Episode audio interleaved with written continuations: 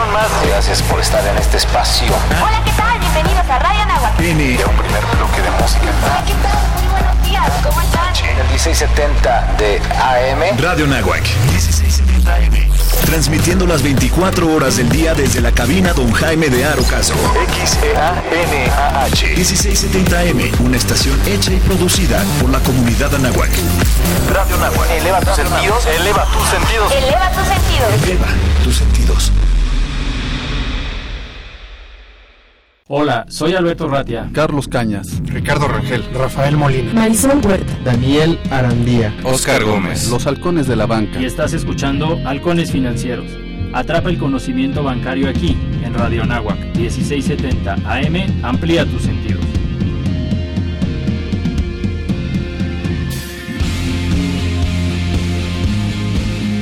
Hola, muy buenos días, ¿cómo están todos? Yo soy Alberto Ratti como cada martes tempranito a las 7 de la mañana nos escuchamos por el 1670M en Radio Anáhuac, amplía tus sentidos. El día de hoy, como siempre, tenemos un invitadazo de lujo, pero le voy a pedir a mis compañeros de vuelo en esta ocasión que se presenten y si están de acuerdo empezamos mandando los micrófonos a Veracruz. Carlos, ¿cómo estás? Buenos días. Buenos días, Beto, ¿cómo estás? ¿Qué tal? Eh, pues como tú bien dices, de manteles largos con un gran invitado en el programa y aquí como cada martes su amigo Carlos Caña saludando a todo el público que nos brinda su preferencia desde el bello puerto de Veracruz, saludándolos con una mañana sol- eh, soleada con un poquito de, de, nu- de nubes a 27 grados, ¿qué tal? A las 7 de la mañana 27 grados, o sea que va a estar más. va a estar arriba de 30 el día de hoy seguro. Seguro, con sensación térmica de más de 34 grados. Wow. Oye, Ricardo, ¿y cómo, cómo te va a ti de calor? Buenos días. ¿Qué tal? ¿Cómo estamos? Buenos días a todos. Bienvenidos a su programa Halcones Financieros. Pues qué envidia, ¿no? De allá de Carlos, en una ciudad tan despejada y chula como es el puerto de Veracruz. Pues qué envidia de la buena aquí, nosotros ahogándonos en smog. Pero pues bueno, vamos al dinamismo de los mercados y creo que tenemos un invitazo de lujo y parte de ese dinamismo de los mercados es la parte del trading, ¿no? Entonces, por favor, Albert, preséntanos quién es el invitado. Sí, el día de hoy está con nosotros Gerardo Herrera Villanueva. Él es director de comunicación en, Ri- en Riskmatics. Mi estimado Gerardo, ¿cómo estás? Buenos días. ¿Qué tal? Saludos a todos, muy buenos días. Pues aquí yo transmitiendo desde la Náhuac Sur, de hecho, donde tengo el gusto también de ser profesor. Así que pues me siento en casa aquí en el programa. Sí, sabemos que tienes un compromiso de trabajo en unos minutitos más, entonces si estás de acuerdo, le paso la palabra a mi estimado Carlos. ¿Qué tal, Gerardo? Buenos días. Eh, con mucho gusto de recibirte aquí en, en el programa. Eh, pues para, para poner en contexto al público que nos escucha, si nos pudieras platicar un poquito que cómo surge Rismatics, a qué se dedican. Mira, pues Rismatic es una empresa orgullosamente mexicana, surge en 2005, ya vamos para nuestro catorceavo año, eh, surge como respuesta a una necesidad que había en México. Eh, a los profesionales de la industria, eh, pues muy recurrentemente pues se les tenía que mandar a capacitar al extranjero, iban a NYU, a Columbia, a Chicago, etcétera, eh, y, nace de esta, de, esta intuición clara de México está listo para traer a lo último y de los mejores, para capacitar a los profesionales en México eh, en una perspectiva latinoamericana. Siempre que vas al extranjero, pues la perspectiva es otra, ¿sí? Entonces, eh, yo tenía un gran diferencial de Rismatics, es que mientras que en general en cualquier programa de capacitación, diplomado, maestría, te hablan de lo que está planteando John Hall, o Emanuel Derman, o Marco Avellaneda, o Peter Engel, el Premio Nobel de Economía, a quien hemos traído. Eh, nosotros no te platicamos qué es lo que ellos están planteando o proponiendo, nosotros los traemos, ¿sí? Para que capaciten a la gente de trading, a los administradores de riesgo, a los administradores de portafolio, ¿sí? Ok. Entonces, nuestra capacitación no es básica, sí es eh, de un término medio a elevada, absolutamente, pero precisamente porque nuestros mercados, y hablo ya no solo de México, sino de Latinoamérica, Prismatics ya opera regionalmente, eh, nuestros mercados ya estaban listos para que en vez de nosotros estar yendo allá, eh, los expertos vengan acá, ¿sí? A capacitar a lo mejor de nuestra industria financiera. Oye, maravilloso, porque de esa forma acercan, acercan la profesionalización directa a la, empresa, ¿no? En lugar de que la empresa esté eh, distrayendo a sus recursos humanos y a, su, a sus profesionales para que vayan a capacitarse al extranjero o a cualquier otra parte del mundo, eh, pues la profesionalización les llega a sus oficinas. Eh, Exactamente, yo te diría, agregaría este, este, esta gran ventaja. Eh, por ejemplo, el gurú de los derivados, lo que es Michael Porter Estrategia o Kotler Mercadotecnia, en derivados, pues todo el mundo sabe que es John Hall, ¿sí? Todo el mundo Sí, estudia claro. con sus libros, etcétera. John Hall ha sido una figura fundacional prácticamente de, de, de Rismatics. Entonces, él nos decía justamente, eh, después de años de venir a capacitar a la industria financiera con nosotros aquí a México y a otras partes, eh, nos decía precisamente, pues sí, es muy diferente cuando estás en un país latinoamericano con puros latinoamericanos que te plantean problemáticas de la región, no problemáticas de Nueva York o Chicago, ¿sí? Ok. Y nos decía, eh, precisamente es, es importantísimo esto, porque Latinoamérica puede evitar los errores que se han cometido en otros mercados financieros. O sea, eh, el ir un paso atrás, pues nos puede servir de ventaja. Podemos evitar los errores que ellos han cometido, ¿no? Y Ok. agregaría que en virtud precisamente pues de esta capacitación de alto nivel dada en forma consistente, profesional, eh, pues la autoridad nos honró, ¿sí? Eh, la Comisión Nacional de- que, que- supervisa a las AFORES, la CONSAR, eh, Ok. Nos honró con la ca- calidad de ser cal- certificadores en derivados para la industria de AFORES, que sabemos que es la concentración de activos bajo administración más grande del sector financiero en este momento. ¿sí? Eh, Ok. Y hace unos años lo mismo hizo la Comisión Nacional de Seguros y Fianzas. Entonces somos certificadores en derivados para estas dos importantes industrias del sector financiero, Afores y seguros, y también somos certificadores de productos estructurados, estos productos más complicados, fibras, CADES, etcétera, que son parte de la innovación financiera que hemos visto en los últimos años.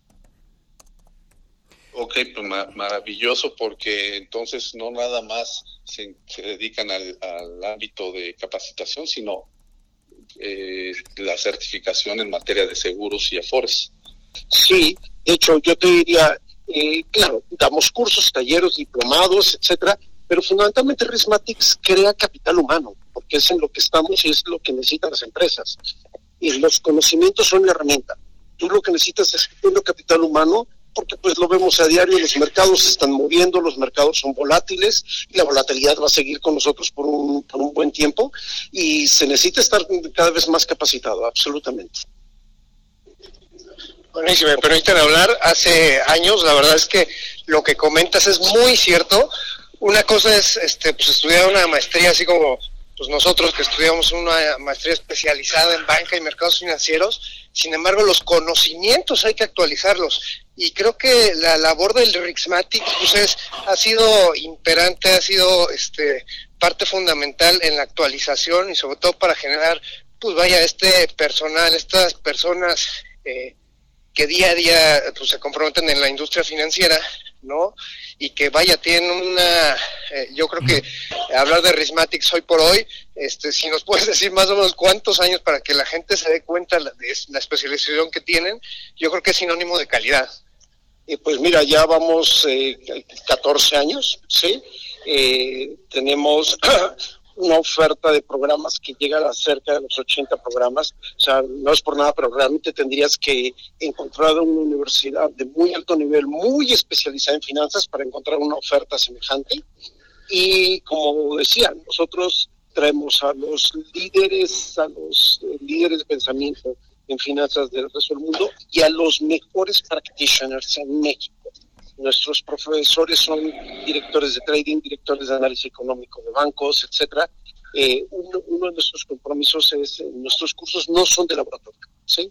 Son, son de practitioners, o sea, gente que está metida, empapada en los mercados, en los mercados, enseñándote qué está sucediendo, ¿sí? Entonces, esa es la gran diferencia específica y a partir de ello, precisamente, eh, desde el año 2012, Prismatic se dio la tarea de organizar una conferencia en, México, pero con un alcance para toda Latinoamérica, una conferencia cuyo formato no existe prácticamente en la región. Es la Risk Management Trading Conference, que la próxima la tenemos ahorita en junio, a finales de, de junio, 19, 20 21 que es un formato bien interesante. Son cuatro días de capacitación en que tiene un modelo carrusel, de cuenta, son 20, 25, 30 cursos, talleres, eh, seminarios, y que durante esos tres, cuatro días tú puedes estar tomando el curso, seminario, taller que tú desees. ¿Sí? Si tú quieres eh, entrar a banca digital, si tú quieres entrar a administración de portafolios, si quieres entrar a derivados en corporativos, etcétera, y durante esos cuatro días puedes estar tomando un curso y otro y otro y otro. ¿sí? Ese formato prácticamente nadie lo tiene, ya no solo en el sector financiero, me atrevería a decir que en educación en general. Si tú vas a una conferencia, tú vas a conferencias de actualización y vas a un tema, ¿sí? Eh, nosotros ofrecemos cuatro días intensivos de cursos porque son cursos y seminarios. Lo que tomarías en un curso un seminario de un mes, dos meses, etcétera, lo puedes tomar en forma intensiva durante estos cuatro días. ¿para qué tipo de perfiles está enfocado el curso? Yo diría en general para gente del sector financiero, porque debo decir, hay desde cursos medianos hasta cursos muy avanzados, pero entonces no todo es para, para nivel súper avanzado. Si tienes conocimientos de finanzas, si estás trabajando en el sector financiero, incluso me atrevería a decir, si tú estás en una maestría como la, la, maestría de la de la de, de, de banca en mercados financieros, eh, o si estás incluso terminando una carrera de, de, finanzas o de actuaría o de ingeniería y te interesan las finanzas, hay cursos que puedes tomar y, cursos de profesores que pues normalmente no podrías a lo mejor tomar, ¿no? Eh, de profesores de NYU, de Columbia, de Toronto, etcétera, ¿sí? Entonces, es, es, sí es para un mercado de, tipo financiero, pero de nivel medio a superior, ¿sí?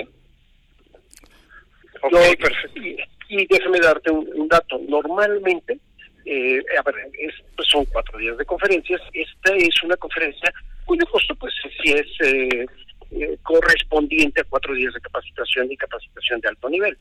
La conferencia cuesta 38.500 pesos, toda la conferencia. Pero puedo dar el anuncio y si, si gustan, si, si me permiten decirlos un poquito, la, la les doy la exclusiva. Sí, adelante, adelante. Nos han pedido, pues hubo un precio especial para universidades, ¿sí? Entonces, lo hemos manejado a veces en forma muy discreta, muy muy ad hoc, muy caso por caso, pero ahorita lo vamos a hacer más ampliamente por el interés que, recibimos de las universidades. Estudiantes y profesores de tiempo completo de universidades podría, pueden tener acceso a la Risk Management Training Conference, estos cuatro días de capacitación por 10 mil pesos. ¡Wow! ¡Wow! Entonces, sí estamos haciendo un considerable eh, descuento para la comunidad universitaria, porque absolutamente queremos contribuir a que la gente que está estudiando programas como el, programa en el que ustedes estudiaron eh, tenga oportunidad de escuchar a John Paul, a Manuel Berman, eh, a Marco Avellaneda. normalmente tendrías que pagar 10 mil dólares. Sí, que no nos quedamos en la teoría, como dices, sino vivirlo en vivo, Sí, no la redundancia. ¿Sí? Wow, pues muy, muy buena noticia, 10 mil pesos entonces por los cuatro días. ¿sí? Perfecto. Y tú puedes tomar los cursos que tú quieras. ¿sí? Eh, ahora, déjame nada más, por si alguien se hubiera interesado, la dirección de Riskmatics es www.riskmatics, R-I-S-K, M-A-T-H, como si fuera de matemáticas, T-H, y C de casa S, pero más sencillo, Y, pero más sencillo, si alguien quiere averiguar sobre esto, eh, puede simplemente escribirnos un correo a derivatives, sí, derivatives en inglés, ¿sí? derivatives con E, arroba riskmatics.com. Ok, y mucho ojo, o sea, independientemente que, sea la parte de, derivados, este curso está enfocado para cualquier nivel medio superior de especialización, ¿no? Sí, porque a ver, hay administración de portafolio, ¿sí? Hay administración de riesgo, hay, y por supuesto, hay cursos de derivados. Eh, también hay cursos de Machine Learning. Ya en otra conversación lo podemos platicar. La tendencia es donde van los mercados financieros. Machine Learning e inteligencia artificial. Entonces, yo invito a la, gente que esté interesada que se meta al sitio Rismatics. Ahí verá todo el catálogo de cursos. Son, son eh, aproximadamente 30 cursos que van a haber. ¿sí? No todos son sobre derivados. ¿sí? Entonces, uno, ya sé que están interesados en estén interesados en administración de portafolios o trading, va a haber algo para ustedes. Pues qué interesante, Gerardo. La verdad es que eh, te agradecemos mucho tu participación. Sabemos que traes el tiempo apretado. No sé si tengas algún último mensaje, a- a- algo que quieras comentar al auditorio. No, pues simplemente muchas gracias por la invitación y pues absolutamente nuestro interés es llegar a la comunidad universitaria. Ya llegamos a la comunidad profesional y queremos llegar a la comunidad universitaria donde van a salir los profesionales del futuro y, eh, mi mensaje final sería absolutamente capacítense. Eh, vemos cómo están los mercados, vemos cómo está la volatilidad. Tu mejor preparación para ello es capacitación. Sí, completamente de acuerdo. Pues muchísimas gracias, Gerardo. Esta es tu casa, este, y literal, porque eres profesor también de la náhuac, pero eh, eh, te tomamos la palabra, te invitamos después para que platiquemos con más calma todo lo que representa Rismatics, cómo han crecido, cómo se han diversificado. Ok, muchas gracias, con mucho gusto desde ahora te acepto la invitación y podemos hablar más de algún tema en concreto de los que están abriendo brecha en los mercados financieros. Perfecto, Gerardo. Muchísimas gracias, ¿eh? Esta entrevista y esperamos verte pronto. Un super abrazo. Gracias, hasta luego, buen día. Hasta luego, Gerardo. Buen día. Buen día, buen día. Pues vamos a mandar al primer corte. Regresamos. Este es su programa Halcones Financieros 1670M. Amplía tus sentidos en Radio Anáhuac. El tiempo es oro. Regresaremos con más conocimiento bancario aquí en tu programa Halcones Financieros. ¿Sabías que el perezoso no es el animal que más duerme? Suele dormir entre 9 y 10 horas, sin embargo, el koala duerme 15 horas, le sigue la cigüeña con 19 horas, posteriormente el león y el murciélago pueden dormir hasta 20 horas, pero quien es el mandamás del sueño es el caracol, que llega a dormir una semana entera. Radio Anáhuac, satisfaciendo tu curiosidad. Existen momentos en la vida que no sabemos hacia dónde ir. Qué mejor que alguien nos ayude para retomar el camino recto. No te pierdas todos los miércoles de 5 a 6, Coordenadas de Vida. En Radio Nahuac, 1670 AM. Amplía tus sentidos. Los siguientes contenidos no son responsabilidad de la Universidad Anáhuac ni de esta estación. Me gusta. No me gusta. Me importa. No estoy de acuerdo. Me enoja. Me inspira. México es plural y las personas tenemos diferentes opiniones, pero hay algo que nos une. Queremos que nos vaya bien. Porque en la democracia contamos todas. Contamos todos. INE. Lo más relevante del séptimo arte, del séptimo arte está en corto en Radio Anagua. Y ahí estaba. Desperté con un severo caso de amnesia en medio de la nada. Pokémon. Detective Pikachu. ¡Deja de hablar! ¡Eres una alucinación! Tú lo serás. Así que eres un Pikachu que habla, con amnesia y adicto a la cafeína. La historia comienza cuando el detective privado Harry Goodman desaparece misteriosamente y su hijo de 21 años, Tim, quiere averiguar qué pasó. Oye, amigo, ¿qué haces? No, y cuando me ven no me sale. ¡Por favor, sácame de aquí! Se une a la investigación el ex socio Pokémon de Harry y el detective Pikachu, un superinvestigador adorable e hilarantemente perspicaz, que es un misterio hasta para él mismo. ¡Atrápalo! Ni se mueve. Cuando se dan cuenta que se pueden comunicar el uno con el otro. Ay, no. Ya se cayó, Tim. Alguien más fingió la muerte de Harry.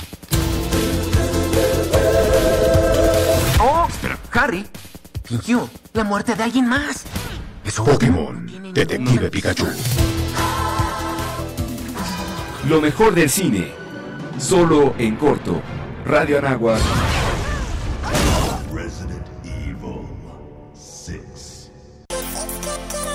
Los halcones financieros están aterrizando aquí en Radio Anáhuac 1670 AM. Amplía tus sentidos.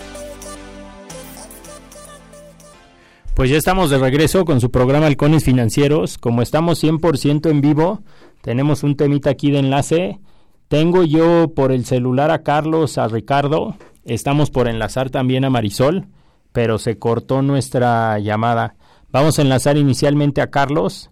Está sonando su celular, vamos a ver si nos contesta rápido. El día de hoy tenemos varios temas. Eh, eh, estamos eh, terminando nuestro, nuestra época de reportes, lo que son reportes trimestrales en la Bolsa Mexicana de Valores. Tenemos este tema de negociación comercial entre China y los Estados Unidos que está dando mucho de qué hablar. Y también tenemos pues comentarios generales económicos. Y bueno, yo eh, en lo que espero a que me llamen mis compañeros, si por ahí me están eh, escuchando, les pido por favor que me marquen a mi celular. Ya no sé si es tema de la compañía de celular o es algún otro tema de que estamos muy temprano en la mañana. Yo lo que les diría es que vamos a hablar un poquito del ecosistema fintech. Hola Carlos, ¿cómo estás? ¿Nos escuchas bien aquí? Sí, aquí estoy. Ya estoy de regreso. ah, perfecto. Pues Marisol nos dice que la aguantemos 10 minutos porque está en el trabajo y entiendo que ella tiene una eh, llamada diaria en temas económicos y de bolsa con sus compañeros de equipo. Ella trabaja precisamente en una casa de bolsa, entonces está hablando como equipo o como responsable del área de análisis económico con sus compañeros de trabajo, ¿no? También el buen Ricardo lo tenía yo en la línea y ya no lo tengo ahorita, pero bueno, entiendo que me llamará en algún momento de nuevo para enlazarse, ¿no? Yo quería tomar, tomarme unos minutos, Carlos. Eh, adelante. Si tú estás, si tú estás de acuerdo y que entre los dos platiquemos un poquito eh, en qué consiste el ecosistema fintech en nuestro país. Adelante, Beto, vamos a platicar. yo diría que hemos tenido el gusto de tener a distintos invitados eh, que forman parte del ecosistema fintech. Y nada más para que nuestros radioescuchas lo ubiquen de manera eh, muy clara, me gustaría hablar un poquito de ese, de ese panorama o de la estructura que se está dando en nuestro país. Claro. Tenemos eh, el sector financiero tradicional. El sector financiero tradicional está formado, por simplificar, por bancos, casas de bolsa, arrendadoras, compañías de factoraje. También yo le llamaría en ese sector tradicional tenemos a las bolsas de valores, ahora ya tenemos dos bolsas, tenemos a las autoridades financieras también. Y si consideramos los avances que ha habido en la tecnología, yo me atrevería a decir estos últimos 10 años, a raíz de la crisis financiera que hubo por ahí del 2008, con esos avances en la tecnología y en el tema de programación, empezaron a surgir compañías nuevas, creadas muchas veces por emprendedores o inclusive por personas que se quedaron sin trabajo hace 10 años a raíz de esa crisis financiera y que eran expertos en temas bancarios y financieros y bueno, pues se tuvieron que buscar la vida eh, creando compañías y eh, emprendiendo nuevas cosas, ¿no? Por ejemplo, uno de los temas que permite que empresas muy pequeñas compitan con, con empresas muy grandes, es que ahora tú no tienes que comprar un servidor enorme y darle mantenimiento y tenerlo en un búnker a una temperatura especial y libre de polvo, porque puedes contratar los servicios de terceros, por ejemplo Amazon Web Services, y casi casi le pagas por minuto o por eh, proceso o por cantidad de datos consumidos. Entonces, de esta manera, una empresa pequeña puede ir creciendo y puede ir escalando conforme se va dando esa, eh, e-, ese crecimiento normal, ¿no? Avances en la tecnología como lo que es inteligencia artificial o que ahora dentro de las páginas de Internet puedes hacer eh, mm, programaciones de manera automática y ya entraremos con más detalle en otros temas, permite que el sector financiero nuevo pueda competir con el sector financiero tradicional, ¿no? En México, si nos ponemos desde el punto de vista de un emprendedor en estos temas fintech o de tecnología financiera, alrededor de esas empresas, de esas startups, tienes distintos actores. Tienes algo que le llaman incubadoras y aceleradoras. Okay, y, y si te acuerdas, Carlos, hemos traído por aquí algunas Por ejemplo, ha estado Startup Bootcamp, que esa la podemos considerar como una aceleradora.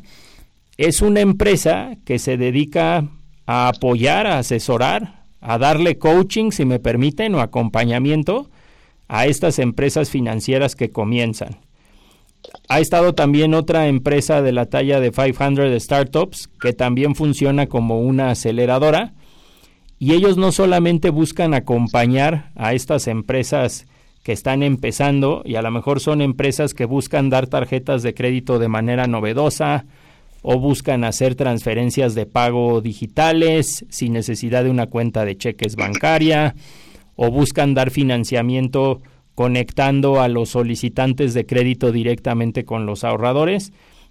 Este tipo de aceleradoras está alineada, están alineados con estas empresas que comienzan, estas startups, porque invierten, se convierten en accionistas. En otras palabras, no les piden dinero en efectivo para cobrar sus servicios, les piden les piden eh, que ese dinero se los reconozcan como si fuera una inversión en el capital de la compañía. Exacto, una participación. Exacto, entonces tienes estos eh, compañeros de viaje, estas incubadoras y aceleradoras 100% alineados con, con los intereses de la empresa. Es correcto. Ya que la... Dime, dime, Carlos, adelante. Es que aprovechando lo que, lo que comentabas, nada más para enriquecer un poquito tu, tu comentario, eh, sin duda, eh, los últimos dos años hemos visto cómo, cómo ha dado un giro vertiginoso eh, la transformación, la transformación en materia de, de toda esta, esta nueva forma de hacer negocio financiero, porque no, no nada más desde el, desde el punto de vista eh, normativo, legal, eh, de existencia, que permite la existencia de estas nuevas empresas como son las fintech, las startups, que realizan todo este esta esta función ahora del crowdfunding, ¿no? De las, como tú dices, las aceleradoras y pues una nueva forma de hacer negocio con, con emprendedores y otro tipo de, de atracción de recursos por medio de, de los inversionistas. Eh, sin duda, eso ha sido una una transformación muy buena y muy que ha permitido desarrollar la economía que estaba un poquito reprimida de, ese tipo de, emprendedores y de empresas que, que no encontraban dentro de una regulación de, a la luz de las autoridades del sistema financiero mexicano, un, nicho donde pudieran eh, surgir y más que surgir, pues funcionar exitosamente, porque ahora inclusive las autoridades del, sector financiero se han visto también flexibles y se han ido adaptando a esta nueva forma de hacer negocio, no nada más a la, a la tradicional, ¿no? A la forma regulatoria de la banca tradicional, que, Correcto. como, como tú bien lo decías, pues era un pulpo, ¿no? El pulpo de los mil tentáculos y con con una cantidad impresionante de sistemas, de, de formas de, de regulación, eh, y ahora la, la autoridad ha ido permitiendo paulatinamente, inclusive la autorregulación de las nuevas empresas como son las fintech. Sí, sí, correcto. Ya existe una ley fintech con una regulación muy precisa y a detalle y nosotros consideramos que eso da mucha certidumbre tanto para los clientes, proveedores, los mismos accionistas de estas empresas ya tienen certidumbre de que lo que está haciendo está autorizado y permitido en nuestro país y yo creo que todos nos beneficiamos de tener un sector cada vez más moderno, ¿no?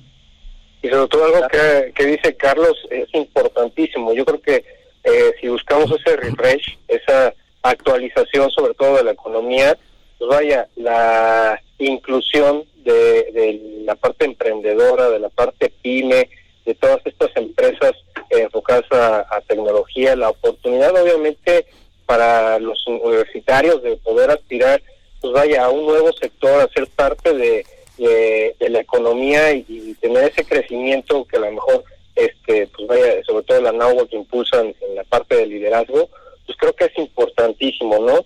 Y sobre todo eh, vaya, algo que veíamos ahí en la la bancaria que, que redundaba mucho era eh, por parte del director de, Mastercard, era pues acojan, sector financiero al final de cuentas debe acoger a este otro eh, sector fintech, ¿no? Y creo que, pues vaya, el trabajo en equipo que van a hacer estos, estos dos este, eh, industrias, pues vaya, va a ser importantísimo para la economía, ¿no? Sí, sí, sí, yo me atrevería a decir eh, que la banca tradicional o el sector financiero tradicional eh, no solamente compite con este sector fintech, sino que también es complementado. Hay empresas o modelos de negocio cuyo cliente es específicamente un banco y se están creando para hacerles la vida más fácil, para poder dar eh, servicios con mayor flexibilidad, ¿no? Eh, acabo de escuchar a Marisol. Tenemos una vocecita que nuestro Pepe Grillo de las finanzas, Mari, ¿estás ya- ahí? Hola, ¿qué tal? Perdón, perdón, pero sé que me habían puesto en mute y entonces estaba ahí. No, bien. bienvenida. Pues ¿cómo, ¿Cómo estamos hablando del sector fintech? ¿Qué opinas, Mari? Sí, es- sí no, es- pues hay, hay muchísima oportunidad, digo, mucho hemos hablado y hemos asistido a muchos eventos, Ricardo, sobre todo tú, en, en este tema, en donde vemos que justamente está creciendo y que eh, hay mucho impulso, ¿no?, por parte de todas las instituciones para, para poder desarrollar las diferentes especialidades que se han que se han generado ahí, ¿no? Porque bueno, estamos hablando de diversas ramas que están creciendo, este, ya sea para la parte de pagos, para otro tipo, sobre todo la parte tecnológica, que se me hace muy, muy interesante. Oye, y hablando de pagos, tienes muy buenas noticias. A, a ver, platícanos ya regresando a la parte ortodoxa del mercado. Este, terminamos la, la parte de, de los reportes financieros. ¿Qué tal nos fue, Mari? Pues muy débil, la verdad es que fue un... Ya se esperaba, se esperaba que, que las empresas no, que fuera, bueno, fuera un primer trimestre en el año eh, no con fuertes crecimientos y sí hubo, hu- hubo, como ya me- habíamos mencionado la última vez, eh, no fue fácil la lectura porque muchas empresas pues bueno tenían que estar reportando esta nueva contabilidad, entonces en la parte de EBITDA y en la parte de utilidad neta muchas empresas reflejaron el impacto de esta nueva norma en temas de arrendamiento que finalmente aunque te beneficiaba la parte operativa te venía a pegar en la utilidad neta. Y lo que hicieron muchas compañías fue básicamente te reporto como venía yo reportando anteriormente y te dejo ahí lo que nos está pidiendo la normatividad para que lo vayas analizando. Y yo creo que te- tardaremos un año tal como ellos lo dijeron para ir evaluando y valorando este impacto que que tienen las empresas y ya después tener números comparables y entonces sí ya ver qué tan, tanto te impulsa o qué tanto te afecta. Eliminando todo eso, la verdad es que los crecimientos fueron eh, bajos, crecimientos en ingresos de 5%, bebidas también de, ese nivel. Y bueno, pues es lo que hemos venido mencionando, es un trimestre en donde se nota ciertos temas de desaceleración económica y básicamente lo que estamos observando es que algunas empresas pues incluso modificaron sus guías. Una de ellas fue eh, Alsea, ayer que, que dijo, bueno, pues saben que yo, ante el entorno de debilidad y la baja que vieron algunos economistas ya de que el PIB andará alrededor de 1.5% para este año, este pues voy a tener que reducir mis expectativas para México y entonces pues lo que está anunciando es que van a abrir, eh, va a detener, no, no es que lo voy a clausurar, va a tener la apertura de Starbucks. Ellos traían un programa de abrir cerca de 60, 70 unidades al año, lo están reduciendo prácticamente a la mitad. También eh, eh, las otras unidades, recordemos que tiene empresas como Chili's, como Domino's, como Burger King, este va a detener su crecimiento. Otro mercado que también está frenando es Latinoamérica por la situación económica que tiene básicamente Argentina, que es donde ellos tienen operaciones. Y este otro tema relevante para el caso de Alcia en particular es que se va a enfocar en el pago de su deuda ya habíamos platicado aquí que el año pasado pues se fue eh, eh, de compras por Europa y pues ahorita lo que va a tener que hacer es pagar justamente todo lo que compró por allá. Eh, recordemos que en Europa adquirió cerca de 360 una cadena de VIPs que son 360 restaurantes y también consiguió ser el franquiciatario maestro de la cadena de Starbucks en Francia, eh, Bélgica, Holanda y Luxemburgo. A esta región le llama Benelux. Ahí estará abriendo cerca de 170 unidades entre Francia y, y, Benelux. Entonces, eh, esto provocó que la compañía se endeudara fuertemente, que su nivel de apalancamiento, digamos, pasara de, de una deuda neta vida de 2.6 veces a niveles de 4.3 tres veces, entonces el mercado también le está exigiendo, oye, pues eh, estás muy endeudada, el entorno, tus tus mercados, digamos, tu crecimiento orgánico en, los países donde estás operando, principalmente en México, eh, está teniendo un poquito de, de, desaceleración, entonces, ¿qué vas a hacer? Y pues eh, también otra de las decisiones que está tomando es empezar a vender ciertos activos, a ser estratégico con ciertas marcas. Eh, dentro de los activos que está vendiendo es un centro de distribución que tiene ubicado en Tláhuac, también se va a deshacer de un terreno donde tiene un VIPS, a lo mejor ustedes lo conocen, está muy bien ubicado por Revolución, y también va a posponer algunas eh, operaciones que tenía eh, con Grupo Sena, una opción de compra que tenía, la está pateando tres años más, le dijo, bueno, ahorita no puedo disponer de dinero eh, y vamos a hacer una decisión financiera estratégica, vámonos hacia unos tres años hacia adelante y entonces pues esto le permite liberar cierta parte de flujo.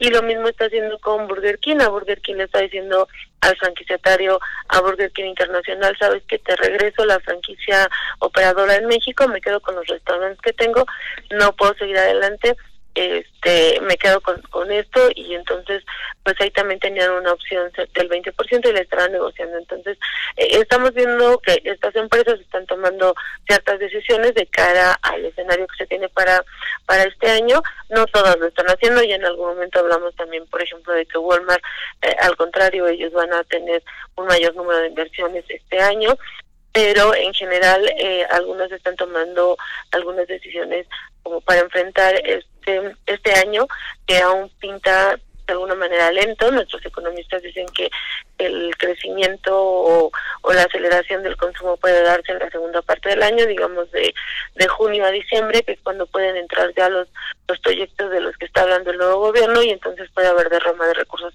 Por lo pronto ahorita prácticamente las señales de austeridad es, es eh, eh, que, que, bueno, vamos a apretarnos un poquito los cinturones para ver cómo jala el, el resto del año. Entonces, esa es la lectura de, de las empresas en México en, en, este trimestre y hacia adelante, ¿no? Oye, sí, sí es impresionante cómo este, estaba viendo ahorita la, el crecimiento de la deuda neta y, y vaya, es casi comparativo a niveles de 2014. Pues más o menos estamos hablando de cuatro veces EBITDA, ¿no? Uh -huh. Entonces sí, sí es lo, lo que presenta es un periodo aquí en el hay un tema en la parte de evaluación de, de riesgo, sobre todo de, de, la parte de la deuda de los créditos, que se llama el Z score y este, este score no debe de ir por encima de 1.8 veces y está deterioradísimo después del septiembre de, de 2018, ahorita ya está en 1.23 veces. Entonces yo creo que fue muy buena decisión, ¿no, Mari? El, el, estar Sí, sí, sí, al estar este eh, pagando ya esta deuda y sobre todo, a, a lo mejor podríamos haber, este, o podremos asegurar que eh, tomó la mejor decisión de endeudarse en el tiempo justo cuando las tasas todavía eran accesibles.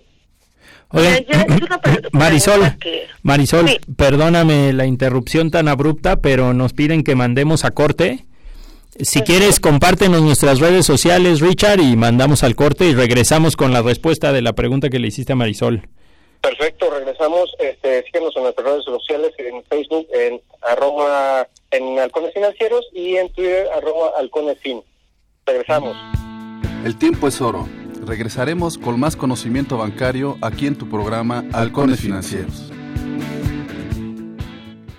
La Escuela de Ciencias del Deporte ofrece a toda la comunidad anáhuac asistencia clínica, participación en torneos internos y la oportunidad de formar parte de sus equipos representativos como atletismo, básquetbol, fútbol americano, fútbol rápido y soccer, montañismo, natación, pádel, taekwondo y muchos otros más. Para mayores informes, dirígete con el maestro Marco Antonio Villalbazo Hernández al teléfono 5627-0210, extensión 8440 y 8476 o visita nuestro sitio en internet www.anahuac.mx diagonal Ciencias del Deporte. Universidad Anáhuac, formando líderes de acción positiva.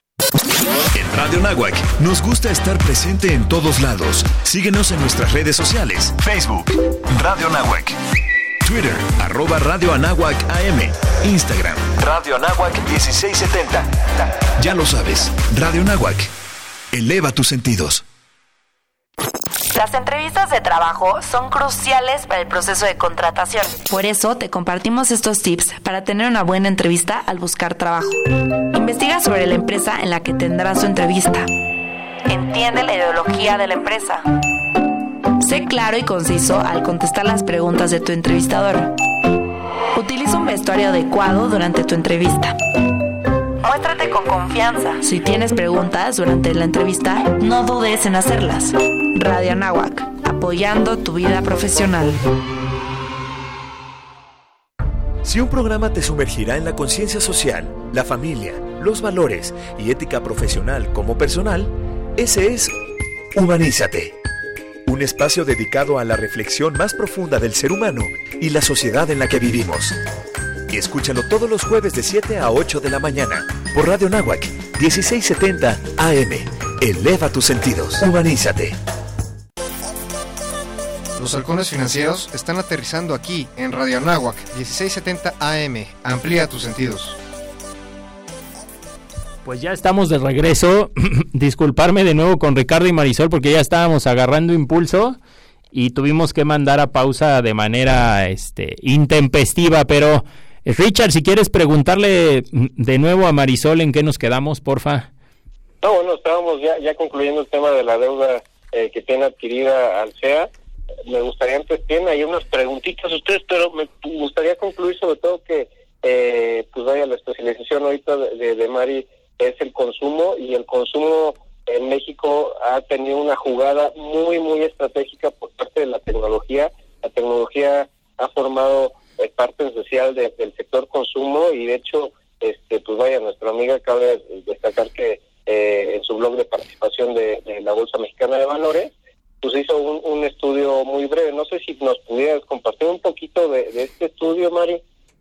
Este, sí, Ricardo, mira, te, te contesto lo, que habíamos quedado pendiente sobre si fue el mejor momento para el SEA, y eso porque es una pregunta que, que le hicimos a la empresa de, oye, pues compraste en el mejor momento, y la respuesta de, de ellos es que las oportunidades, o sea, son tal cual. Eh, a ellos les llegó de alguna manera, o sea, no es que decidieran y que se esperaran a que el escenario eh, de, de, y todo estuviera así. Ellos llevaban cuatro años ya de negociación detrás de, de estas empresas, de estos tips y de, de, la parte de Starbucks. Y bueno, pues les dan la oportunidad ahorita, entonces realmente para ellos sí es, sí, sí es una oportunidad, sobre todo porque saben que pueden, que son rentables y que las pueden hacer crecer. Efectivamente, su el mercado se lo cobró. Tú, tú verás ahí la gráfica de cómo este pues todo el mundo decíamos que bueno, eso fue de compras, etcétera, etcétera, pero veíamos que la acción bajaba y bajaba y pues claro, este su nivel de deuda se le había disparado bastante fuerte, entonces pues a veces así nos pasa, no nos alocamos comprando y ahora vamos a hacernos de aquello que no nos sirve, vamos a pagar. La verdad es que eh, lo que sí me está gustando, o sea, quizá eh, lo que ahorita el mercado va a empezar a reconocer hasta que lo haga es justo cómo se va a ir deshaciendo ciertos activos y cómo va a empezar a reducir ese nivel de apalancamiento al que se compromete a llevarlo eh, de eso de nivel de 4.3 veces a 2 puntos o a menos de 3 en uno o dos años, tanto por lo que va a generar allá como por las eficiencias que pueda lograr en este lado. Entonces, pues eh, ahora sí que ahí estaremos vigilando eh, ese indicador para, para la compañía y este eh, y el mercado lo tendrá que valorar porque el precio de la acción cayó bastante fuerte en los últimos 12 meses. Y de lo que comenta, sí, la verdad, muchas, muchas gracias por, por compartir. Estamos haciendo, eh, junto con la bolsa, eh, Alberto Maya nos invitó a estar en, en el blog eh, y a estar, cada uno de los analistas de por más va a estar compartiendo un tema.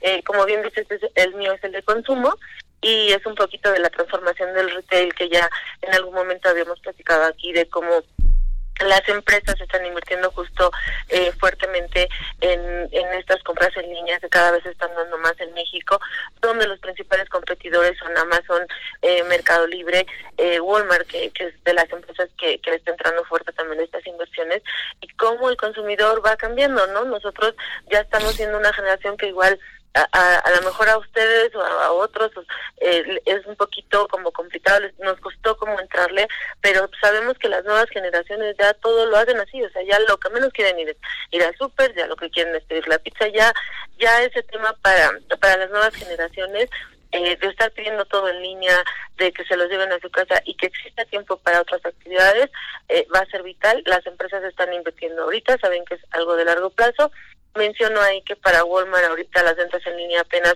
son el 1% de sus ventas, sin embargo, creen que en un lapso de 5 años puede crecer hasta niveles de 5%. Eh, empresas como Liverpool, Liverpool es quien nos cuenta acerca de, de cómo nota mucho el cambio en el consumidor, porque, eh, o sea, pone muchas ofertas y, y, y el ama de casa ve la lavadora, ve la licuadora, ve lo que quiera, pero no se anima a comprar. Entonces llega a la tienda, eh, es que la quiero ver, ¿no? O sea, como el Ok. tema de, es que pues, si no la siento, no no es mía. Y luego ya ahí mismo se meten y la compran. Entonces, eh, a ellos les da un poco de risa, han capacitado a sus vendedores, no sé si ustedes han ido a la tienda, que traen sus handhelds y ahí ya le pican y ya lo compran. Pero dicen, bueno, preferimos estar capacitando ahorita a este consumidor para que eh, eh, vea que esto es seguro y ya su siguiente compra seguro ya te vas a sentar y ya vas a pedir este la estufa eh, en línea, ¿no? Es como el tema que, que, que les cuesta mucho. En cambio, todo lo que son este, televisores o juegos electrónicos, esos eh, celulares, esos se les venden sin problema, eh, no tienen que llegar a decirles, a ver, enséñamelo, ¿no? Entonces sí es, es interesante la- el consumo, cómo está cambiando. Sí, sobre todo la estrategia y, y también Grupo Electra, ¿no? Un poquito de, de lo que está eh, implementando. Bueno, bueno, Exacto, sí, Grupo Electra está muy hábil porque él aprovechó ah, toda esta experiencia que ha logrado en las remesas, en el trasladar el dinero de, de nuestros connacionales en Estados Unidos. Recuerden que hay muchas tiendas Electra en poblaciones rurales y que como quiera ya eh, la población se ha acostumbrado a ir ahí a, a, a Electra a recibir su dinerito, pues dijo Electra, yo, yo de ahí me agarro y entonces lo que hago es que desde Estados Unidos les abro el portafolio, le compran la televisión o el producto y lo entrega aquí en México. Entonces es algo que a ellos también les está resultando bastante fuerte, porque pues ya no solo van a recoger sus remesas, sino ya también el hijo de Estados Unidos o, o el esposo o quien sea ya te hizo, ya te compró la tele, ya te compró la moto, que, están ahorita como, como un boom, y este, y ellos lo pagaron de, de- de- desde allá en dólares pasados a pesos, pero bueno, pues ya hicieron su compra, ¿no? le mandamos un saludo a Juan Carlos García. Y ya nada más concluyendo, si me lo permiten, eh, la parte eh, de reportes, hoy se formaliza la venta de los activos que tenía pronosticados este, realizar eh, Cemex en Alemania por 87 millones de euros, que es más o menos 97.6 millones de dólares. Y esto, pues básicamente se complementa con, el- la proyección que tiene eh, Cemex de hacer un Cemex más fuerte. Eh, esto quiere decir que recordemos que desde 2008 de la crisis, pues vaya, se metieron en temas de derivados, en temas fuera de los negocios, eh, pues el core business o la parte medular del negocio es vender cemento, y se metieron otras cosillas, y bueno, ahorita lo que están tratando de realizar es eh, fortalecer, robustecer esa calificación crediticia, tener más liquidez, pagar toda la deuda que tenían, y bueno, ser una empresa este más robusta para para 2020. Y creo que pues, ahorita está caliente el tema de, China. Tenían unas preguntas ahí, ¿no, Charlie y Albert? Sí, fíjate, eh, Richard, eh, aprovechando nada más para rematar la, la- lo, lo que comentaba Marín eh, acerca de, de cómo ahora están haciendo negocio Electra y con, las remesas y vinculando algunas eh, compras de en seres domésticos ah, mediante estas nuevas estas plataformas que, que tienen estas empresas. Eh, justo es lo que estábamos platicando minutos antes con Beto de la, la transformación que, ha, que han tenido hoy día las empresas para eh, a- al ritmo vertiginoso ir- irse adaptando a la nueva forma de hacer negocio. Eh, eh, eh, ahora la pregunta que tengo para ustedes es eh, el tema que está de moda porque ayer en, en las conferencias matutinas que están acostumbrando Mañaneras, las conferencias mañaneras. que celebró, ¿verdad? Eh, que dio a conocer el convenio que celebró Pemex para refinanciar deuda por 8 mil millones de dólares, donde participa HSBC, JP Morgan y Mizuho. Entonces, yo lo que les quería, pre- quería preguntar a ustedes como analistas del sector financiero, ¿qué opinan acerca de ese refinanciamiento? Di- Dice el señor presidente que no es endeudamiento. ¿Qué opinan ustedes? Este, pues bueno, que ahí yo creo que, que vamos a tener la opinión del experto en crédito, que es Ricardo, pero lo que yo te puedo decir es básicamente, eh, eh, eh, lo dijimos hace un rato, ¿no? no hay dinero más caro que el que no se tiene, de aquí estos bancos están participando con Pemex, una empresa que justamente la semana anterior dio a conocer sus números y, y bueno, pues están muy mal. Digo, la empresa eh, realmente este, financieramente no no es muy viable, o sea, si, si alguna institución de crédito normal quisiera darlo, yo creo que se lo negaría, pero bueno, aquí contó con dos cosas muy importantes y una de ellas es el aval del gobierno, es quien quien está apoyando a Pemex eh, y bueno y la otra es las tasas de interés que estaría pagando que pues bueno es un punto arriba de lo que ya traía eh, y nosotros sabemos lo que significa un punto porcentual sobre un monto que tan fuerte como el que se le está dando de financiamiento. Entonces eh, al final es bueno bueno la empresa va a lograr sus de alguna manera cumplir con los proyectos que se tienen, pero pues se va a estar pagando más y repito, el aval entonces, no sé, quieras anexar. No, pues eso es muy importante porque lo que se está comprometiendo aquí es el riesgo país. O sea, como bien comentas, tenemos una calificación, cada eh, institución, cada eh, persona, si lo queremos ver así de forma general, tiene un score, tiene un, una credibilidad ante las instituciones financieras y ante el, prestador de, servicios financieros o el que otorga el crédito, si lo queremos ver así, eh, tan sencillo.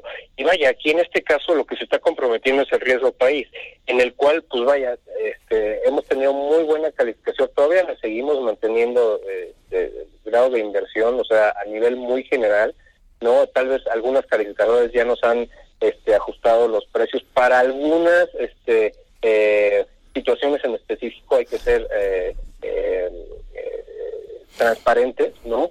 Pero, este, a lo mejor eh, hablando de sectores, pero yo creo que la, la, parte de, la refinanciación o sobre todo la reestructura que yo veo que se, está realizando con los bancos, vaya es estratégica, habrá que eh, ser inteligente y yo creo que esa es la palabra, tanto para la inversión en los proyectos que se tienen destinados con esta eh, refinanciación, que hay que aprovechar la tasa que les están ofreciendo estas dos instituciones financieras y vaya, eh, eh, pensar a futuro y, estratégicamente, ¿no? O sea, siendo inteligentes y obviamente eh, para los proyectos que demanden, aquí estamos hablando de, créditos revolventes, ¿no? Esos créditos que se pagan y se vuelven a, a utilizar tipo tarjeta de crédito, ¿no? Pero vaya, si buscamos financiar o el apoyo de la iniciativa privada, vamos a tener que presentar planes de negocio inteligentes en los cuales pues se les brinde a los inversionistas la, la, este, eh, la rentabilidad y la certeza del retorno de su inversión, ¿no? Ok.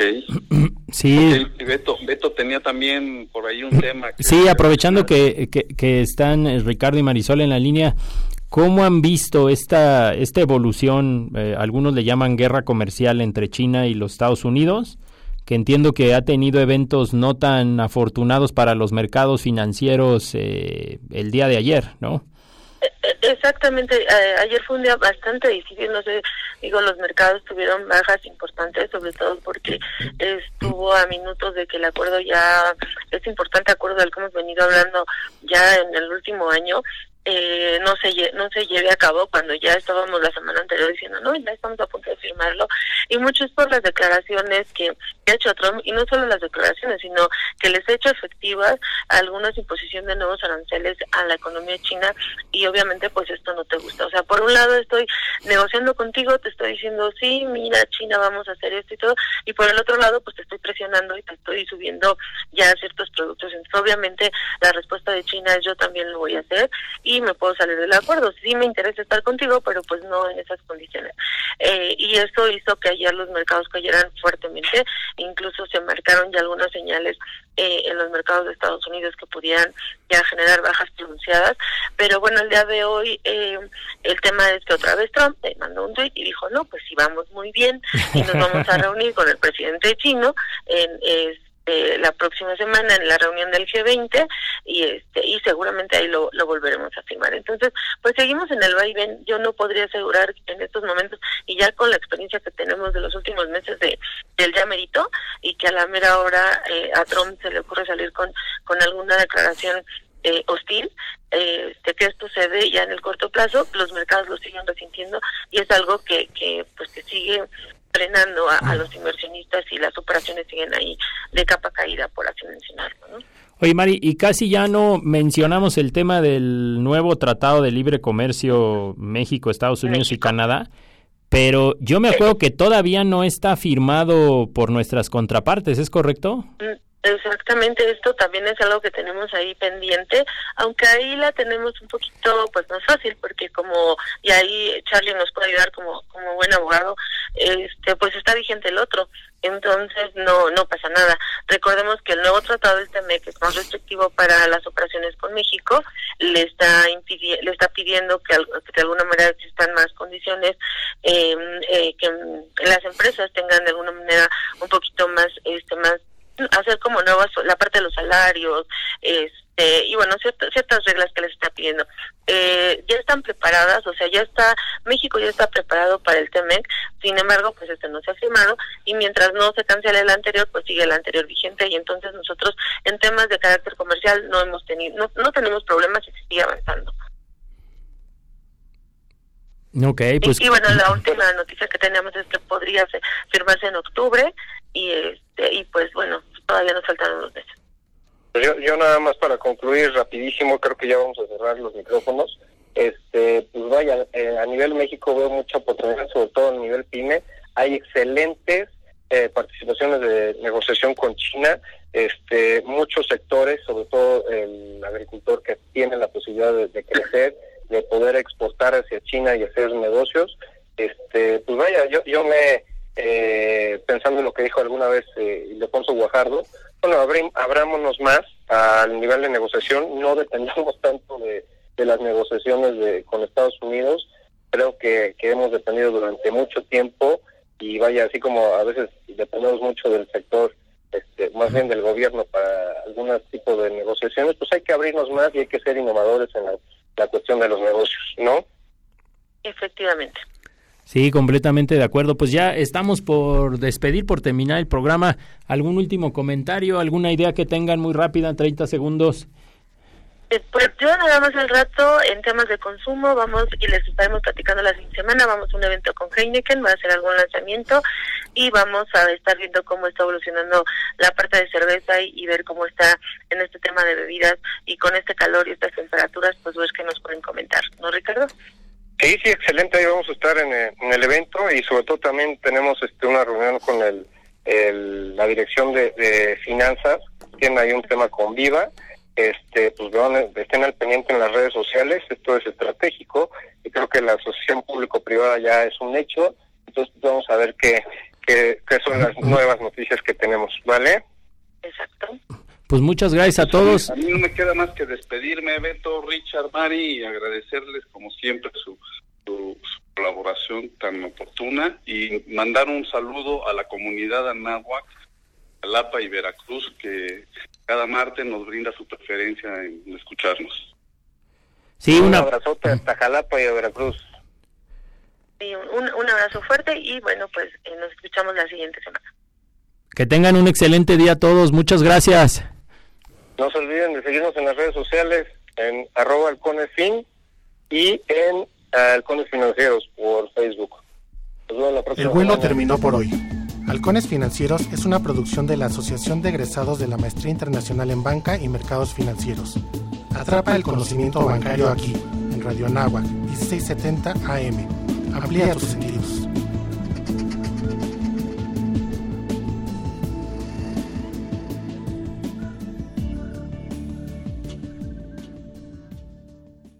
Abrir tu consultorio dental a las 9 en punto. Revisar la agenda. Atender a tus pacientes. Desinfectar el instrumental. Y reagendar las citas que quedaron pendientes. Por todo esto, tu negocio cuenta para México. Identifica al entrevistador del INEGI y participa en los censos